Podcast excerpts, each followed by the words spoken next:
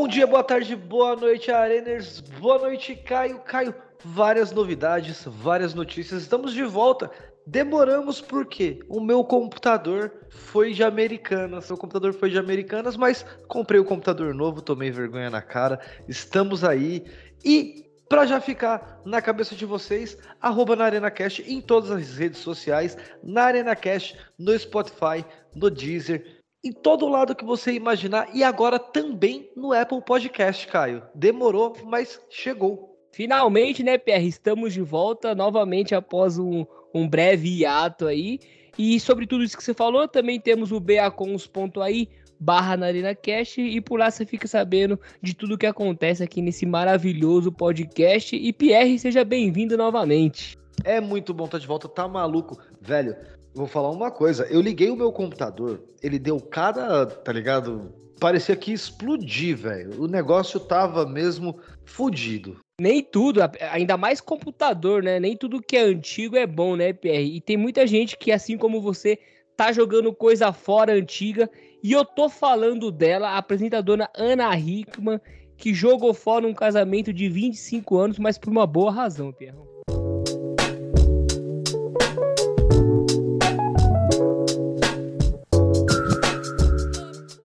Cadê meu celular? Eu vou ligar pro 80. Vou entregar teu nome e explicar meu endereço. Aqui você não entra mais, eu digo que não te conheço. E jogo água fervendo se você se aventurar. Olha, eu vi, eu vi é, meio por cima as coisas que aconteceram aí. E depois eu fui dar uma lida. Por quê, Caio? Porque basicamente eu não sabia o que estava acontecendo. Não sabia mesmo. Aí eu vi, porque eu tinha visto que eles haviam se agredido. Depois, não sei muito como que isso correu, mas eu vi que teve nota dos dois lados. Então, Pierre, a nota dela, né, é para expor o caso. Sim, ela foi agredida é, após uma discussão com o marido, que ela já estava tomando as devidas providências para terminar essa relação, né? Ela já trata o Alexandre como ex-marido, né? Ela usa aí a, o prefixo ex para citá-lo, né, nas declarações dela. E a declaração dele, PR, é confirmando da história, é, pelo que eu vi aí nos vídeos do YouTube é, que eu consegui ter acesso, ele fala que é tudo verdade o que aconteceu, eles tiveram ali um desentendimento, segundo ele, uma desinteligência, e ele só nega o fato, né, que parece que no depoimento dela, ela diz que houve cabeçadas. Ele só nega esse fato, o restante ele consente com tudo que foi dito, Pierre. Então eu vi até aqui, eu, o que ele disse basicamente foi: de fato, na data de ontem, tive um desentendimento com a minha esposa. Situação absolutamente isolada que não gerou maiores consequências. Tipo, aparentemente gerou um monte de consequência, né, Caio? Porque ela já, já, se, já cita aí como o fim de um casamento de 25 anos, né, mano? E é, é, é, complicado, velho, essa, essa situação toda aí. A gente sempre traz, sempre que tem essas questões é, em relação a tudo que aconteceu aí, a agressão feminina e coisas do tipo, a gente procura trazer. Pelo fato de que nós não achamos que é o correto. A gente, porra, é, é, é ferrado falar sobre, né, mano? Porque, tipo, muita coisa não ficou ali esclarecido. Mas nesse caso já fica.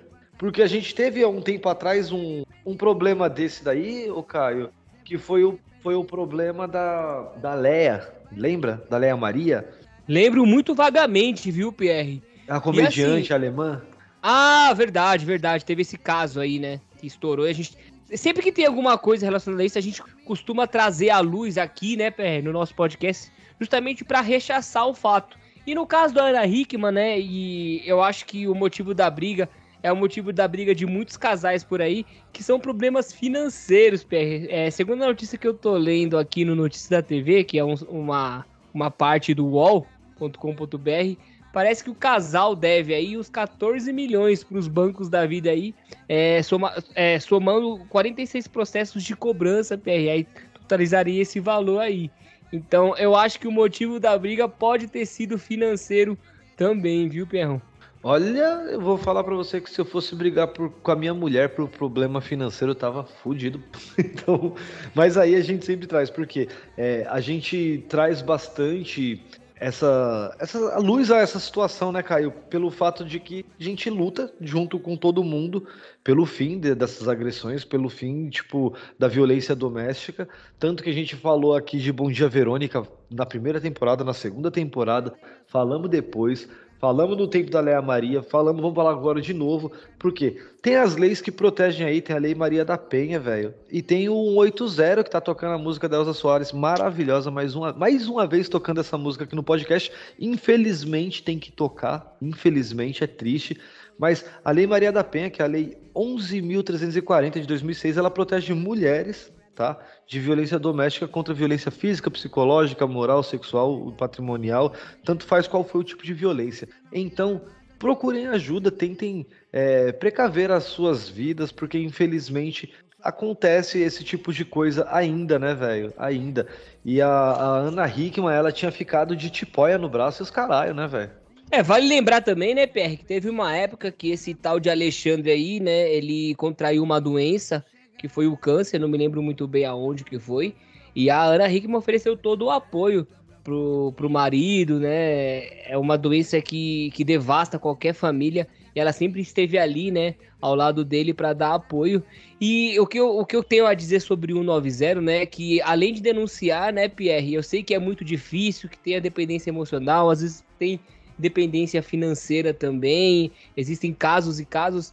Mas a primeira coisa a ser feita é se afastar. Assim como a, como a Ana tá fazendo, né? Ela já não quer mais sociedade com esse ex-marido, não quer mais o casamento, ela tá rompendo relações com ele e tá mais do que certa, Pierrão.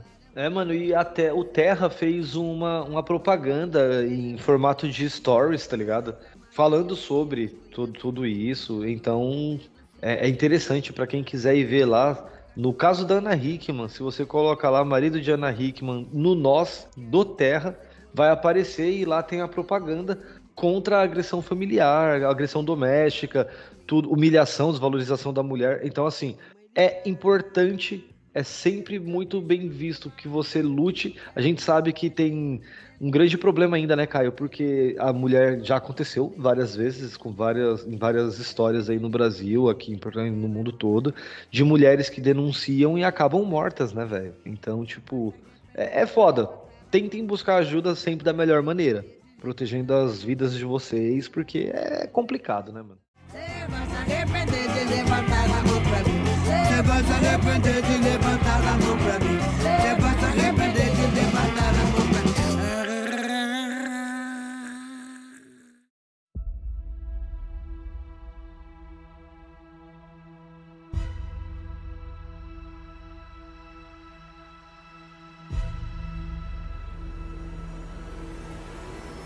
E Pierrão, não é de hoje, né, que a gente vem falando aqui no nosso podcast que tanto para filme quanto para série essa temática de heróis já tá bem batida, né, velho? Olha, já, já passou, já, já atingiu o ápice e hoje já tá no, no fundo do poço. É, então, é difícil ser original, né, PR? Com um tema tão batido assim, cara. A Marvel tá se descabelando, assim como a DC apresenta alguns filmes bons, alguns filmes péssimos. Mas enfim, a bola da vez agora, Pierre, é The Marvels, que conta aí a história da Carol Danvers, que é a Mr. Marvel.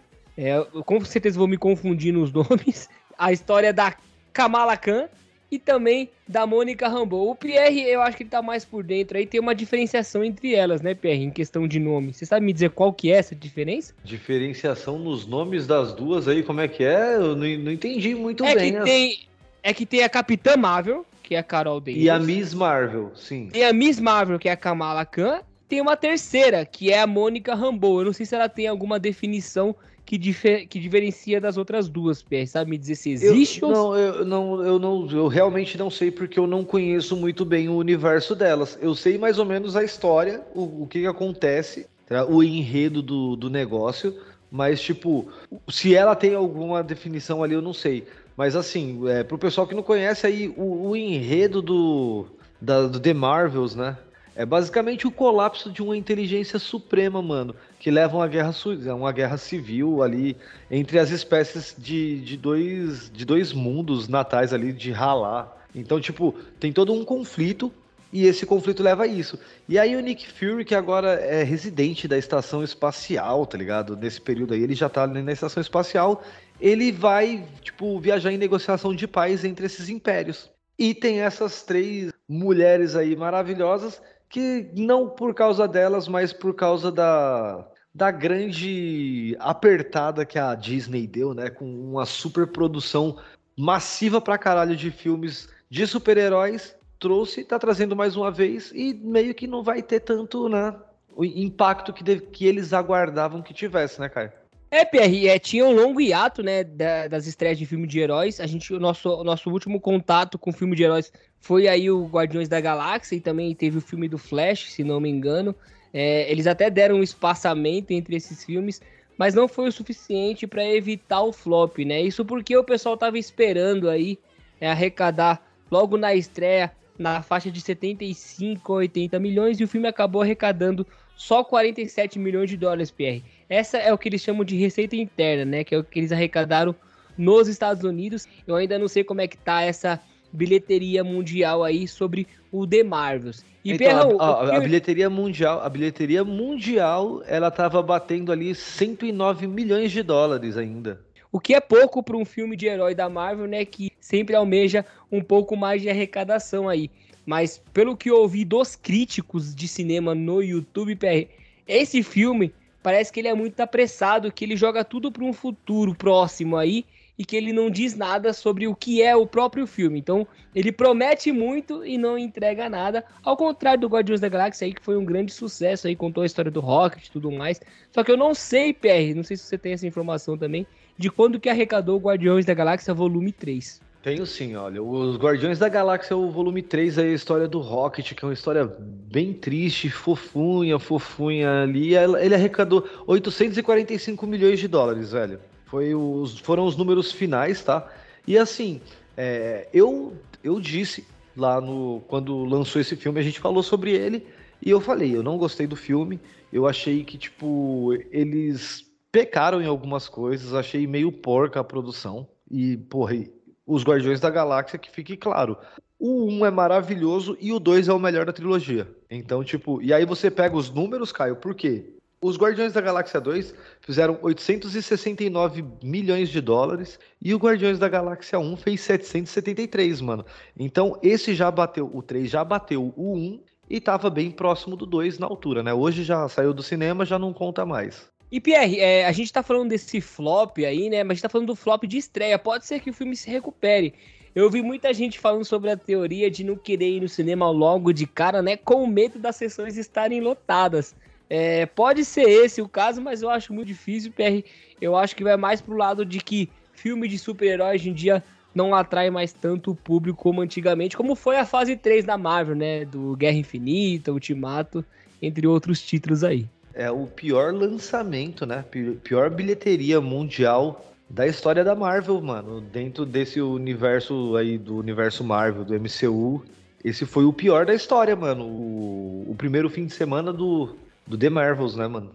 É, a gente tinha um recorde negativo, né? Se, pode, se é que a gente pode falar desse jeito, é, do The Hulk, né? Que foi lançado em 2008 com 55,4 milhões. É, The Marvels conseguiu ser um pouco pior, né? Arrecadou aí na sua estreia o valor de 47 milhões, perdendo para o The Hulk. E aí ela amarga a última posição aí de todos os filmes, né? São 33 filmes lançados nesse universo Marvel aí. E a The Marvels conseguiu ter a pior estreia de todas, Pierrão. E lembrando que a parte boa do filme do Hulk era o clipe do Velvet Revolver, com o Slash solando enquanto o Hulk corria. Aquilo era maravilhoso, velho essas, essas cenas acabam sendo icônicas e não tem como não associar mais a música à série, cara. Não, com toda certeza. Assim como foi lá na, na, no solo de guitarra, eu vou esquecer o nome do personagem, vou cometer esse pecado, talvez o PR me ajude nessa situação, do personagem de Stranger Things, né, que é muito fã, se não me engano, de, de Metallica, né, PR? E ele faz um solo lá para espantar os, os, os demônios do, do universo de Stranger Things também ficou muito icônico. E eu queria ter trazido isso antes no podcast, mas muita gente, muito fã do Metallica, né, ficou revoltado porque é, se sentiu diminuído, porque ia popularizar o Metallica. É... E aí, cara, apareceu nesse Halloween agora o vocalista da banda do Metallica vestido desse personagem de Stranger Things, PR, pra você ver como é que são as coisas. Tem muito fã que é babaca e o próprio ídolo dele nem liga para essa situação, cara. Mano, é. Eu, eu não gosto de Metallica, tá? Que fique claro. Eu acho Metallica uma banda super estimada. Já falei mal aqui nesse podcast um monte de vezes, velho. Mas assim, é, esse episódio aí que ele. É o Ed Manson, ele toca Master of Puppets do Metallica para salvar o pessoal lá em cima do, do telhado do trailer. Coisa maravilhosa. É, é, eu, eu, sou muito fã de Stranger Things, então o que falar, velho. E o Ed, o maior erro da história das séries, o maior erro da história do Netflix foi ter matado o Ed. Poderia ter acabado só o Metallica. O Ed ficava vivo. E eu sou o Caio Things. E eu sou o Pierre, o seu host. Bora pra mais um. Não tem mais jeito. Vamos nos contentar que não haverá uma nova abertura. Às vezes é bom aceitar a vida como ela é.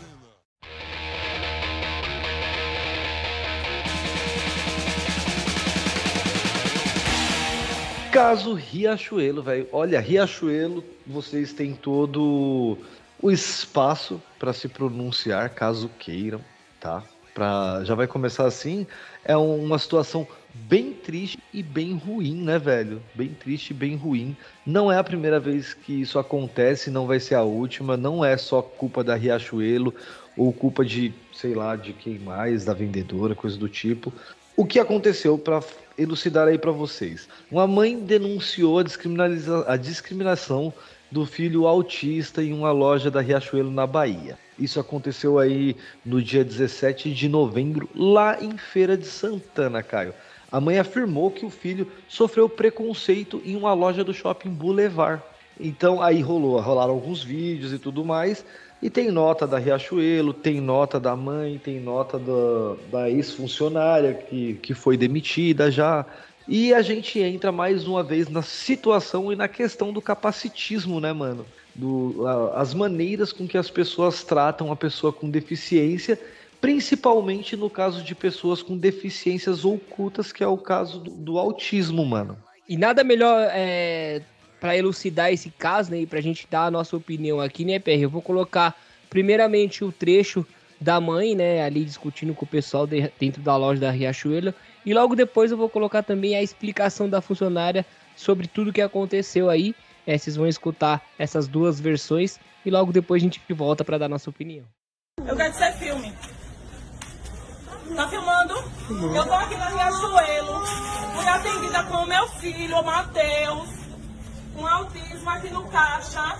Apresentei a carteirinha dele, que ele tem direito ao atendimento prioritário. Fui atendida por essa moça e ela me passou para outro caixa. Lá embaixo, aquela moça lá do caixa, para ser atendida. Shopping. shopping Boulevard, para ser atendida. E assim que terminou o atendimento, ela foi e disse pra moça, não me passe essas bombas não. E meu filho, o atendimento não é bomba. Não é bomba. Não gostei. Eu exijo respeito com os autistas, com as pessoas com deficiência, porque eu sou mãe e ninguém aqui tá livre de ter um filho com deficiência. E eu não aceito, porque já é difícil uma luta de uma mãe com uma criança que vem no shopping lavar uma roupa. Eu não aceito. Não é você, não foi você, não foi a fila, foi essa moça aqui. Venha filmar ela aqui. Venha, Matheus. Cadê ele? Vem aqui. E depois, quando eu disse a ela, foi comigo que você falou, ela disse, não, estou cobrando um negócio que ela tá me devendo. Ela não tá devendo nada. Foi essa moça aqui, que disse que eu era uma bomba. Senhora, eu era uma bomba. Eu não aceito ser filmada, não. Pronto, eu não aceito preconceito com meu filho. E eu vou dizer mais, se seja a última vez que quem estiver aqui não aceite, seja com família, seja com filho, seja com quem for, porque é uma luta nossa e ele tem direito. Viu? Eu não aceito. E a última vez que eu entro nessa loja, sabe por quê? Porque isso é crime. Isso é crime. E eu tô aqui com a prova que ele não tá mentindo, não. Ele é autista aqui, ó. Eu não passei na frente, não. É lei. E a lei tem que ser cumprida.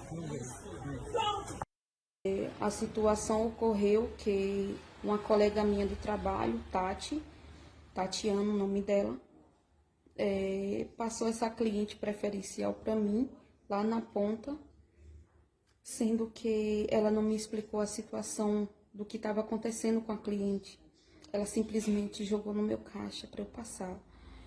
E eu perguntei, Tati, por que você está passando essa cliente para mim? E ela simplesmente me deu as costas e saiu.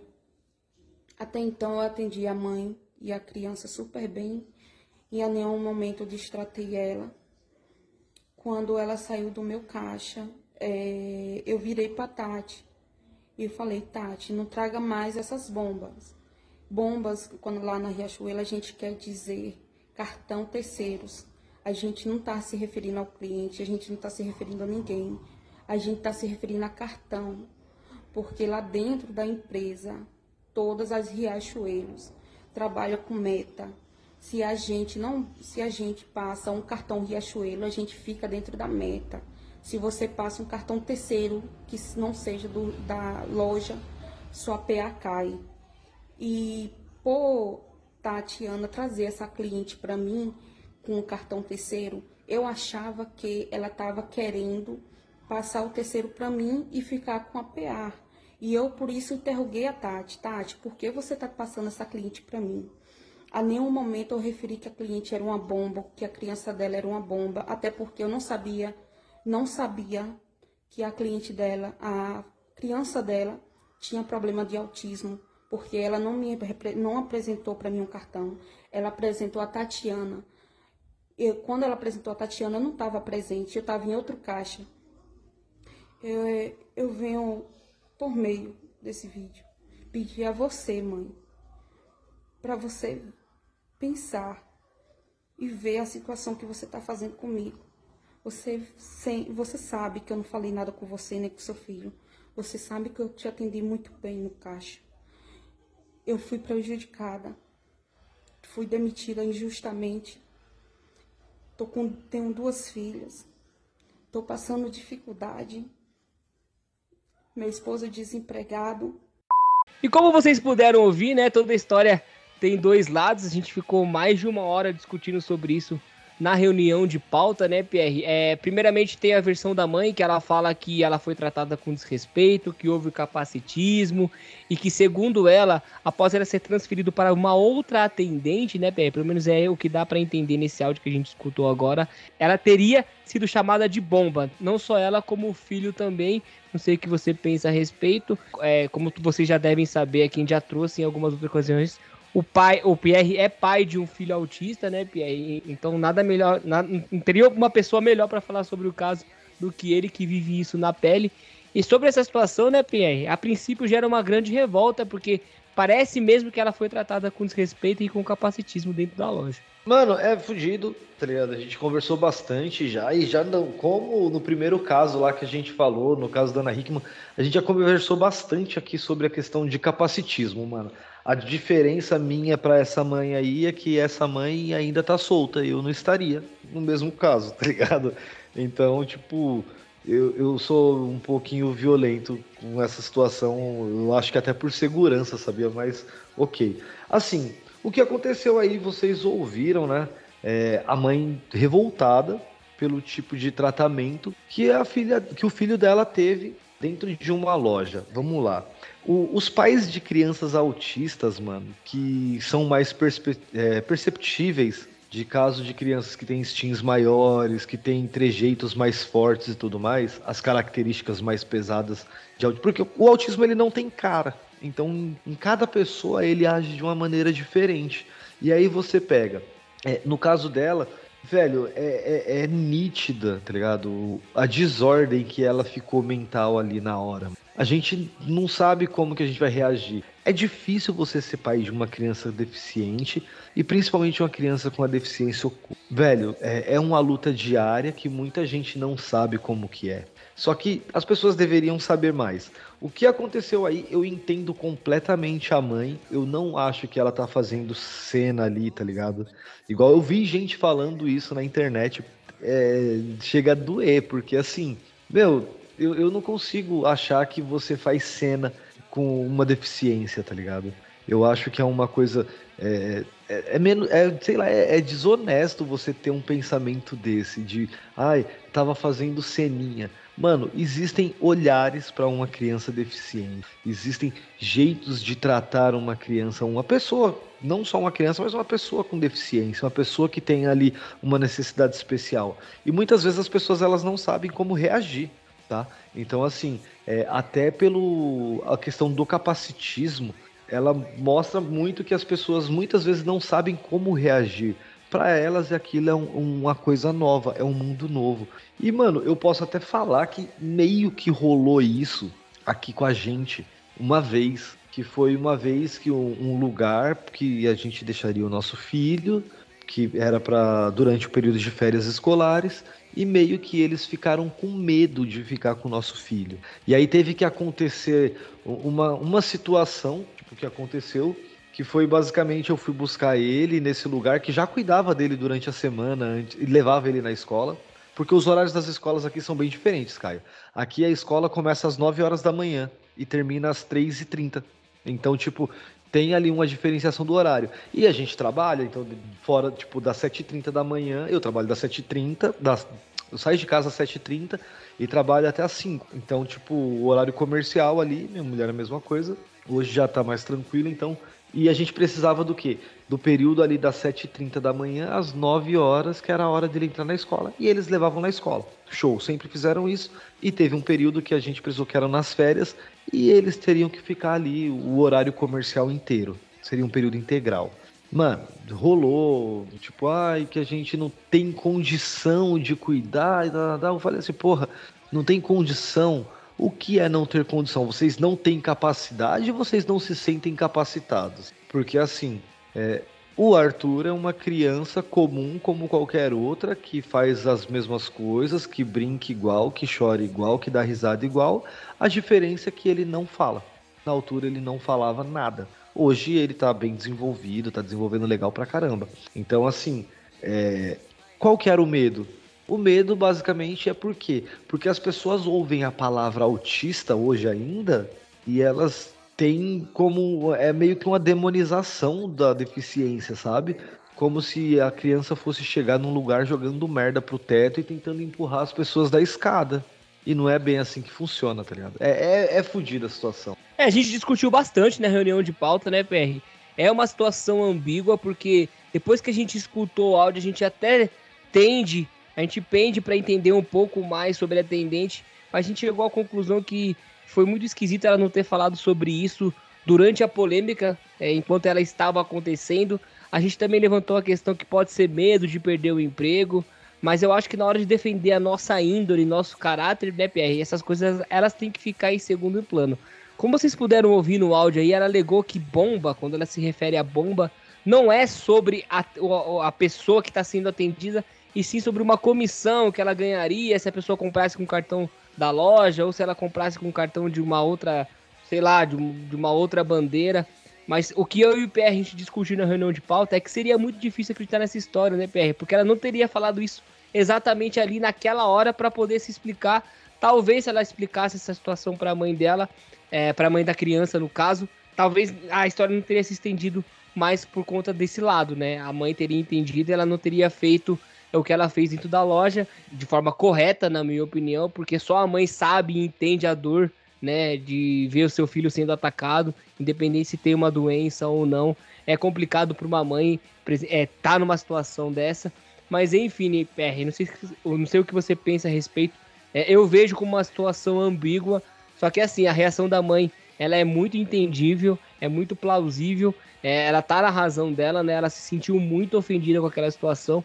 E é como eu e o PR discutimos na reunião de pauta. Independente de quem está sendo atendido, né? Quando você trabalha com o público diretamente, como é o caso dessa caixa da Riachuelo, você tem que ter o tato, né, PR?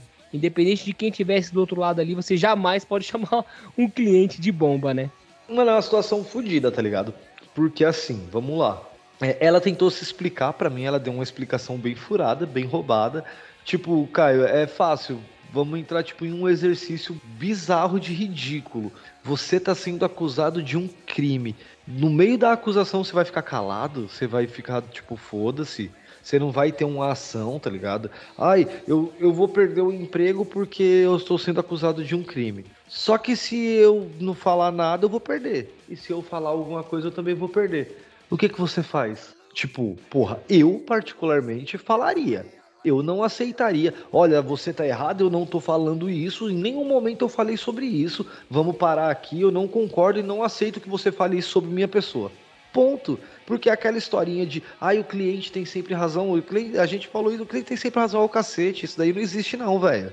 Você até tem um razão, ponto, né, é, Pierre? Você tem razão seria, se você estiver certo. Seria bom até para resolver uma situação ali de um mal entendido, né? Ela poderia ter falado isso na hora, poderia ter explicado que não se trata da pessoa e não se trata da criança, porque segundo ela no áudio que vocês escutaram aí, ela não sabia da situação da criança, mas fica muito difícil acreditar porque essa desculpa, entre aspas, só chegou dois dias depois, né, Pierre? Três dias que, depois. Assim, é, e que se ela tivesse chego com essa história na hora que tudo estava acontecendo, todo mundo aceitaria, Caio. Na moral, porque assim, ninguém é obrigado a saber que ninguém tem uma deficiência oculta tá ligado? É, o nome já diz, deficiência oculta. O, o autismo ele não é perceptível aos olhos. Muitos dos casos não. Então, tipo, o autismo ele não age da mesma maneira em todas as pessoas que são autistas, tá ligado? elas são únicas, velho. Isso é o mais legal do autismo, isso é o que fez com que o autismo demorasse tanto a ser entendido como é hoje. Então, assim, rola toda uma situação. Se ela tivesse. Eu tô aqui e eu vou falar uma coisa para você eu seria o primeiro a defender. No tempo do Cristiano Ronaldo lá, o que, que eu falei? O grande erro para mim do Cristiano Ronaldo não foi ter batido em um autista, porque ele não tem obrigação de saber que ninguém é autista. Foi ele ter batido em uma criança, ele ter dado um tapa na mão de uma criança, ele estando onde ele está, como uma estrela, ele não pode, independente de criança, de adulto. Se encheu o saco dele, faltou com respeito, ele tem que sentar a mão mas em uma criança não. Então, naquela, naquela vez, eu bati nessa tecla de que eu não tenho problema dele ter batido em um autista, porque ele não tem obrigação de saber que é um autista. Eu tenho um problema de ele ter batido em uma criança. Ponto, tá ligado? Uma criança que não é dele. O jeito que ele cria os filhos dele é problema dele, ninguém tem que se meter nisso. Agora, uma criança, um fã porque a gente naquela altura falou. Isso muito provavelmente acabou com, com todo o encanto que aquela criança tinha sobre um estádio de futebol, sobre um jogador de futebol, mano. É uma criança autista, elas guardam. Então, essa criança que passou por isso, que teve todo esse trauma, todo esse transtorno, espero que a Riachuelo se retrate. Eu vi que ela deu, fez notinha e que tudo mais. Mano, espero mais, senhora Riachuelo. De verdade, eu espero muito mais. Ai, mas a, a, a funcionária tá certa. Tipo, tá certa de quê? Vamos, vamos então ser mais diretos. O porquê que vocês mandaram ela embora se ela tá certa?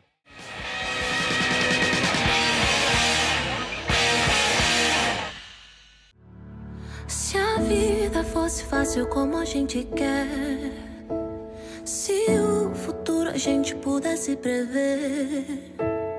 Eu estaria agora tomando um café. Sentado com os amigos em frente à TV. E Pierrão, agora vamos falar dela, o nosso girassol preferido. Não sei se você pegou a referência aí, mas é sobre uma canção que ela fez com o Whindersson Nunes. O que foi, Pierrão, essa mudança da Priscila Alcântara, cara? O que você tem a me dizer sobre isso? Que agora é só Priscila, né? Que fique bem claro. Que fique bem claro. É só Priscila. Mano, ela lançou. E detalhe que foi uma loucura, né? Ela apareceu do, do Neida, completamente, absolutamente do Neida, lá no. No Grande Prêmio do Brasil de Fórmula 1, né, velho? E tipo, que bizarro, porque ela é uma menina bonita. Não é linda, maravilhosa, Nossa Senhora, não. Mas ela é uma menina bonita. E a gente já estava acostumado com ela, uma, uma cantora gospel e tudo mais. Tipo, eu nunca nem ouvi uma música dela. Para não falar que nunca nem ouvi. Ouvi agora a nova música dela, que é essa que tá rolando aí, que é um mashup com o bonde do Tigrão, tá ligado? Tipo, que coisa maravilhosa. Isso é, é, inovível, senhora Priscila Alcântara, que não é mais Priscila Alcântara. E aí ela falou bastante. Ela hoje tem 27 anos de idade e escreveu: Sou grata por tudo que vivi enquanto Priscila Alcântara. Só eu sei das alegrias, mas também as muitas dores que a bagagem desse nome me traz. Então, tipo, a partir desse momento, ela se tornou apenas Priscila. Ou Priscila Manson, né? Que a gente até apelidou aqui já. A gente sabe, né, PR, isso é antigo, gosto não se discute, né? E eu acho que a gente pode tirar dessa situação toda é que a maioria, né, que tá batendo, tá enchendo o saco da Priscila são aqueles religiosos fanáticos. Eu não vejo problema nenhum em ela transicionar os estilos, sair do gospel pro pop. É, eu vejo mais como uma grande extensão de saco, né? As pessoas fazem da vida delas o que elas quiserem. Mas é, é inegável, né, Pé? A gente não pode aqui ser puritano a esse extremo. É, choca, realmente, porque ela saiu de uma coisa e foi para uma coisa totalmente diferente. Mas no mais, eu acho que é só isso. É só o fato dela ter mudado radicalmente, que algumas pessoas se assustam. Mas aí você começar a encher o saco dela, falar que ela tá servindo ao capeta agora, eu acho um pouco de exagero, viu, Pedro? Hail, Hail Satan. Caio, vou falar uma coisa para você. Ela, ela mirou na, na Mila Jogovic lá no Quinto Elemento e ela acertou no Marilyn Manson, tá ligado? tipo, foi uma transição bizarríssima. Mas assim, é, eu e a minha mulher, a gente estava conversando, minha mulher e eu estávamos conversando, né? Falar, falar certo, falar bonito. Minha mulher e eu estávamos conversando e a gente falou: Porra, ela tá um puta de um mulherão. Não sabia que ela tinha virado esse mulherão todo, não. Mas assim, ficou bizarro. O, o, eu acho que foi a maquiagem. A maquiagem não não não deu rock, não ornou, tá ligado? Ficou bem estranho. Mas aí o mais bizarro, Caio, é, é o Yuji Tamashiro, né, velho? Porque o Yuji Tamashiro falou um monte de coisa já sobre isso. Assim, deixou bem claro que apoia ela nas escolhas dela, que ela tem que transicionar mesmo, que para ela, se para ela for importante é isso, mas que ele queria muito que ela tivesse com ele no palco, louvando ao Senhor. É um puta de um hipócrita do caralho. E teve alguém também que ela postou esses tempos atrás no Twitter que tinha acabado Lúcifer. O que ela fazia agora? E aí a pessoa respondeu que ela tinha que. Era jejum e oração. Jejum. então... É verdade, né? Que ela tá falando da série lá e o cara é... Tava... é, então, é, o que eu, é como eu disse, né, PR? É, como ela veio do, do gospel, né? Então ela carregou com ela alguns fãs. E algum desses fãs aí, provavelmente entre eles tinha algum religioso um pouco mais fanático, no caso. Mas eu acho que dessa história toda é isso que eu já tinha falado, viu, PR? Eu acho que cada um faz da vida o que quer. Mano, eu não gostava quando era agora. Eu gostava dela no Bom Dia e Companhia, meu parceiro. Era ali que eu gostava dela. Já gostei dela, de, da, da Maísa Monstro, já gostei da, da Jaqueline Petkovic, achava a Jaque maravilhosa. Eliana. É como a gente é velho, a gente vai descobrindo que a gente é velho nisso daí, né, mano? É, exatamente, o tempo vai passando, né, PR? A gente bem sabe que quando a Priscila fez sucesso mesmo, a, o, o, maior sonho de consumo da garotada era sim o PlayStation 2, né? Porra, nem fala, era o PlayStation, tinha ideia, tinha ideia. Até hoje o PlayStation 2 é sonho, viu? Eu adoro o PlayStation 2. Se a vida fosse fácil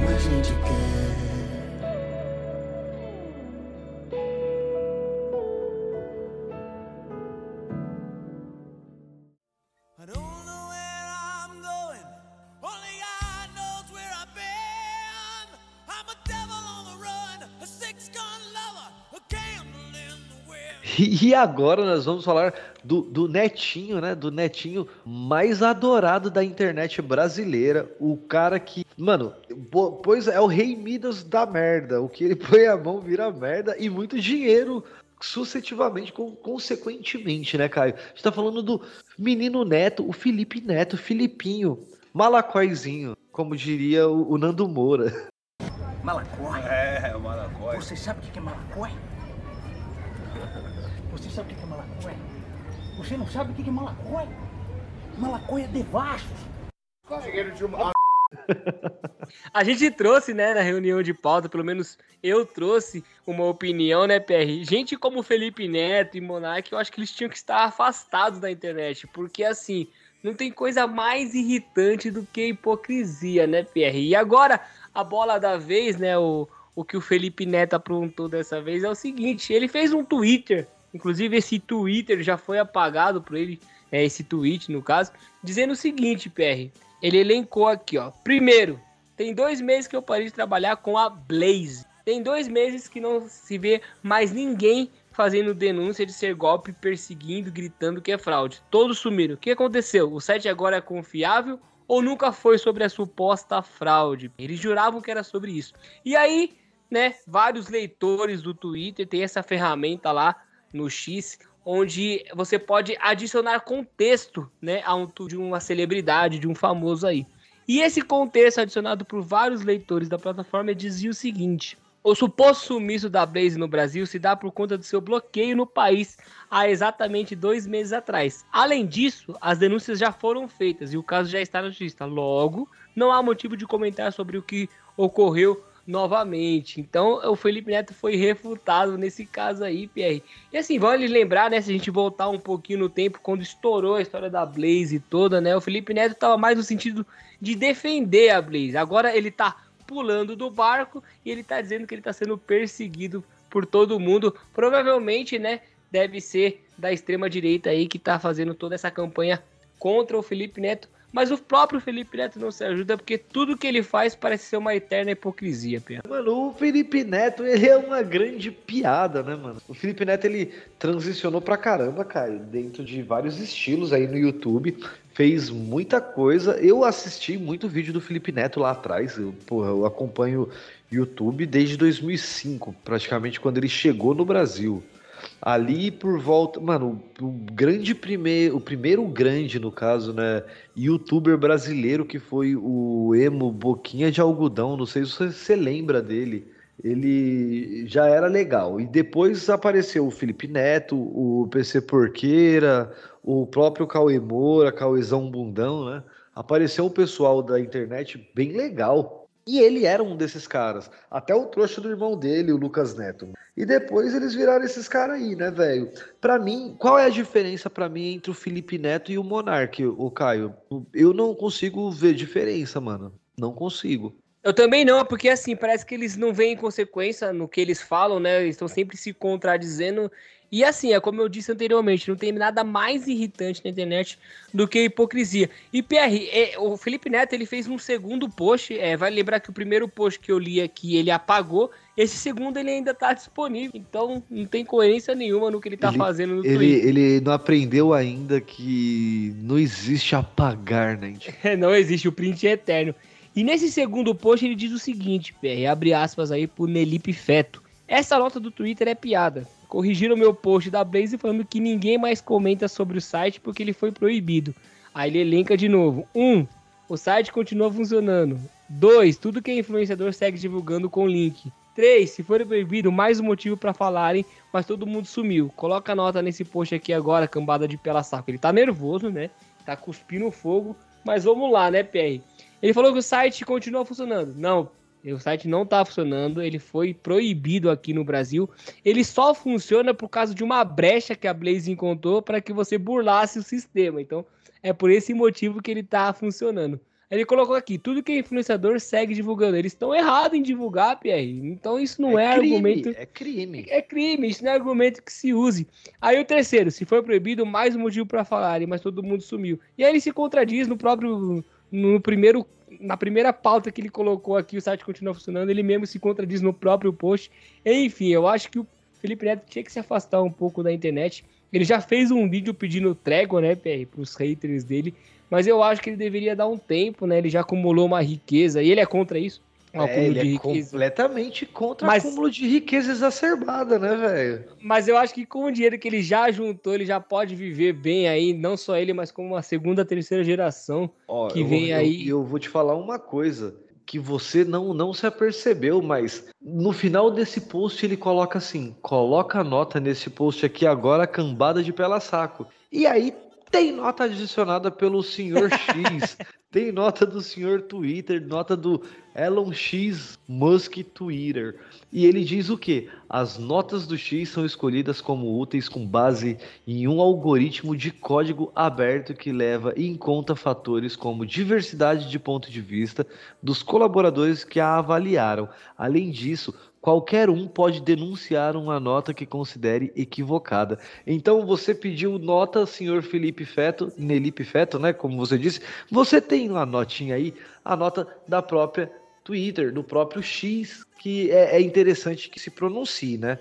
Então, assim, não é a primeira vez que o Felipe Neto vem procurando coisa, não é a primeira, não vai ser a última. Desde que ele virou um, um idiota, dele, o irmão dele, batendo palma, feito um idiota, imitando uma foca lá, tipo, só foi só isso. Foi só isso. Nada mudou. E aí foi a sujeira dele, né? E ele continua batendo, ele continua batendo nessa tecla, né, Pierre? Ao invés de se contentar com o título de matéria, porque você não abre os perfis de centenas de influenciadores. O Felipe Neto ele tem que entender que ele chegou num patamar, né, em que a relevância dele importa muito. Então, para que que eu vou bater no Zé da esquina se eu posso bater no Felipe Neto que vai causar muito mais impacto, né? Acho que ele vive no mundo da lua, ele quer que a gente investigue todos os influenciadores que falam da Blaze, que são milhares, né, Pierre? Acho que são mais de 400 aí que divulgam a Blaze, mas não, a gente prefere bater nas pessoas que estão em evidência justamente para dar mais, né, dá mais importância à causa que está se levantando, mas eu acho que o Felipe Neto se recusa a entender isso, ele quer se achar o perseguido da situação. Um cara que tem 45 milhões de inscritos no YouTube não entende a relevância que tem e por que que estão falando dele, né, PR? Não desses milhares de outros influenciadores. É meio triste, cara, um cara de Mano, quase e quem 40 disse- anos de idade não entender como é que funciona isso. É, e quem que ele tá disse, inserido. E quem disse que voltaria atrás e que se pronunciaria caso tivesse alguma coisa errada foi ele, que não fez. É, exato, não ele, fez. ele- no caso, no caso ele rompeu, né, com a isso. Blaze. É, agora, agora ele vai vir, tipo, ai, ganha. Mas aí você pega, é, você pega a hipocrisia, Caio. Quando o cara teve uma audiência agora esses dias, ele e o Nando Moura, tá? E não sei se você chegou a ver. Ele pedindo um ano de cadeia pra cada. Mano, para cada xingamento que o Nando Moura proferiu sobre ele, tá ligado? Chega a ser patético, mano. É patético, o porque cara ele fez parar a carreira. máquina do Estado pra isso, tá ligado? É, tem isso, né, PR? Parar a máquina do Estado pra, pra uma briga besta de youtubers, né? Mas eu não gosto nenhum dos dois, não gosto do Nando Moro, não gosto do Felipe Neto. Mas enfim, cara, é o cara que cresceu na internet falando mal de Justin Bieber, falando mal de Restart, aí agora quer pagar de moralista e Ele cobrar do irmão cara dele. xingamento. Enfim, é uma situação esdrúxula, né? É, o Nando Moura também não é flor que se cheire, o Felipe Neto tão pouco, mas é como você disse, usar a máquina do Estado pra uma discussãozinha besta de dois Então, youtubers é o fim da É, picada. o, o Nando Moura é outro também, só que assim, diferente do Felipe Neto, o Nando Moura não sai por aí, vou processar você, vou. ah, Não sai, tá ligado? Ah, ele Diferente- processa muita gente, viu, Pierre? Então, um mas não por- também. Mas não por esse motivo aí, tá? Porque ele, ele falou por xingamento. Mano, quantas vezes eu peguei no Twitter o Felipe Neto falando merda do Nando Moura também, mas ok. Aí você pega, você para. O grande problema é parar a máquina pra uma coisa que você e o seu irmão fez dinheiro e conquistou fama fazendo. Porque é, o pessoal pode não lembrar do Lucas Neto, mas o trouxa do Lucas Neto era o hater sincero lá atrás. Então, tipo. Ah, não, com certeza, Pierre. Aí teve a época do não faz sentido, né? Do, do Felipe Neto, que ele era muito revoltado, tacava Aí depois ele começou a pintar cabelo e fazer aquelas merdas de É, ah, a mudou- milhão vou pintar o cabelo. Se adequou, né? Se adequou à grande massa aí, conseguiu conquistar os seus milhões de inscritos e ele reclama diariamente sobre ser muito famoso, sobre ser perseguido. Enfim, cara, falar sobre Felipe Neto é muito cansativo.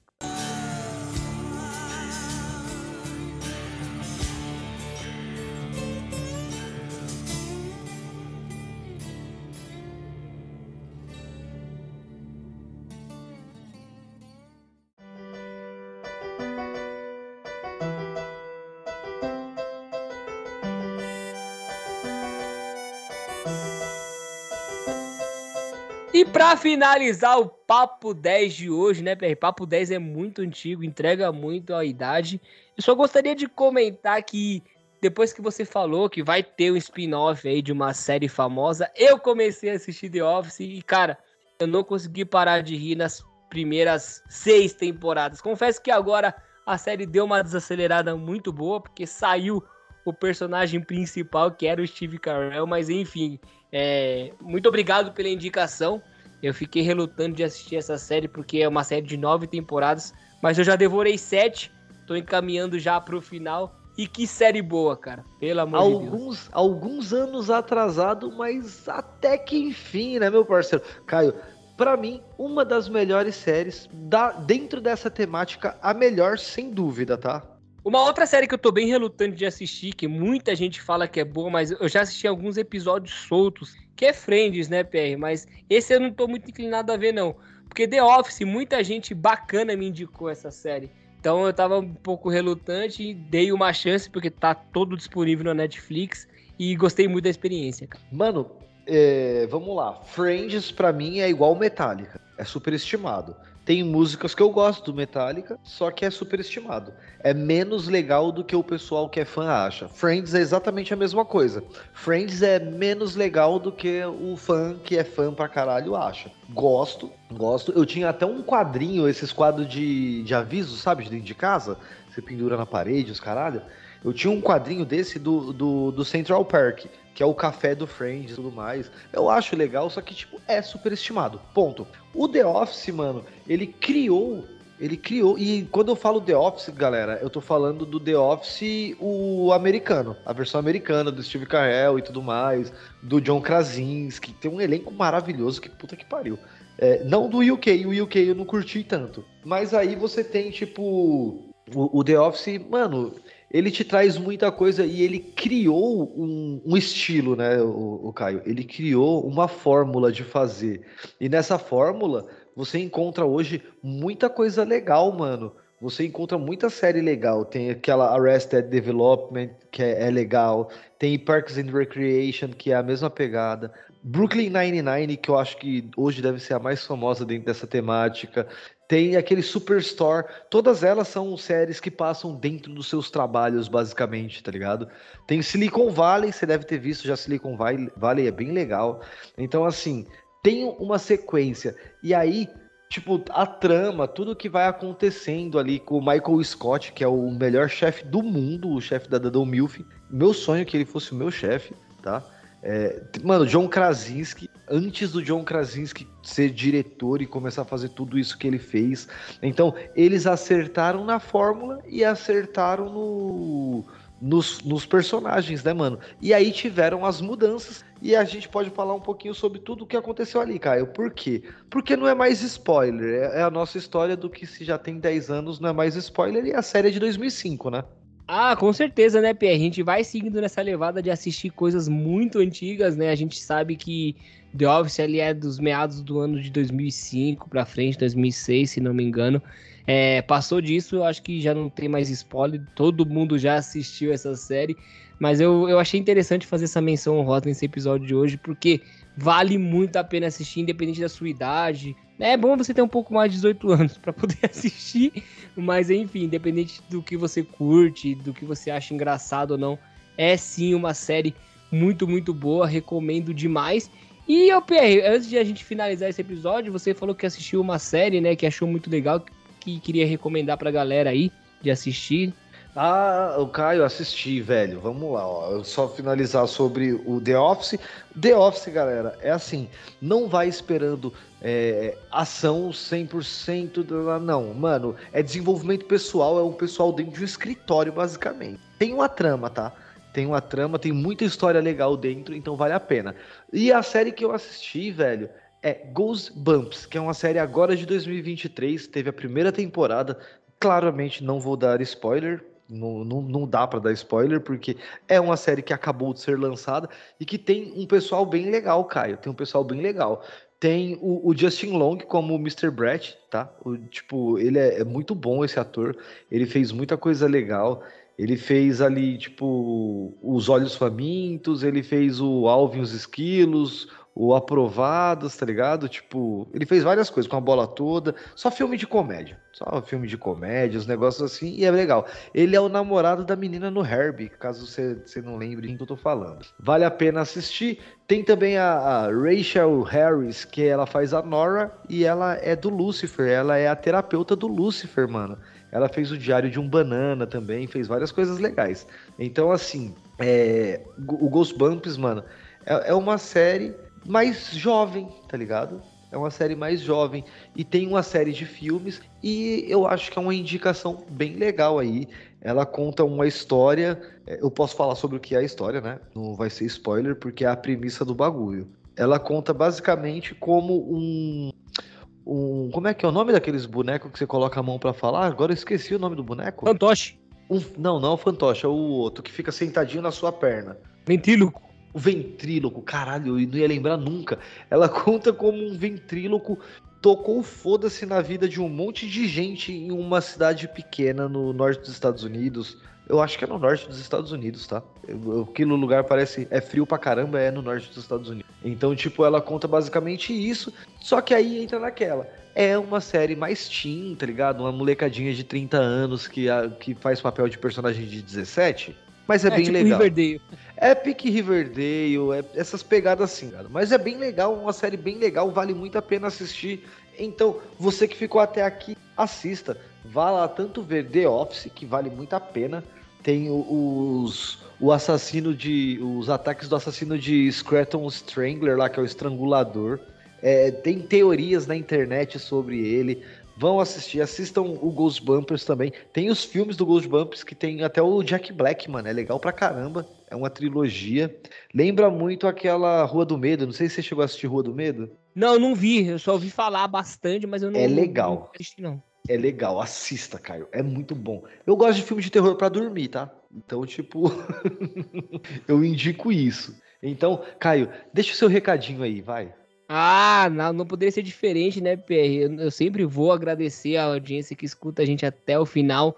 São episódios longos, mas a, o papo flui de uma forma que eu acho que é agradável de se ouvir aí no trânsito, lavando uma louça ou fazendo qualquer outra coisa. É, obrigado para todo mundo que nos escuta. Nossa audiência vem crescendo bem aos poucos, mas a gente fica muito feliz em saber que em diversos países, provavelmente os brasileiros aí estão ouvindo nosso podcast e de alguma forma a gente está divertindo essa galera. Meu muito obrigado. É, escutem e assistam as nossas indicações que são realmente muito boas. Jamais a gente vai aqui comprometer o seu audiovisual com coisas ruins. E no mais é isso. Obrigado por escutarem até aqui e eu fui. Então, muito obrigado. Arroba na ArenaCast em todas as redes sociais, como a gente já disse, na ArenaCast no Spotify, no Deezer, no Apple Podcast, no Google Podcast, em todos agora, meu parceiro. Não tem mais desculpa para você não ouvir. Tem também o beacons.ai barra na ArenaCast, lá você acha tudo também. O link do, do Apple Podcast ainda não tá lá, tá? Porque eu ainda não consegui converter o link, mano, porque ele joga pelo Audible e dá um monte de coisa ali, mas o passo já, principal já foi dado, que foi estar lá também para que vocês possam ouvir. Então, muito obrigado, até já, é nós,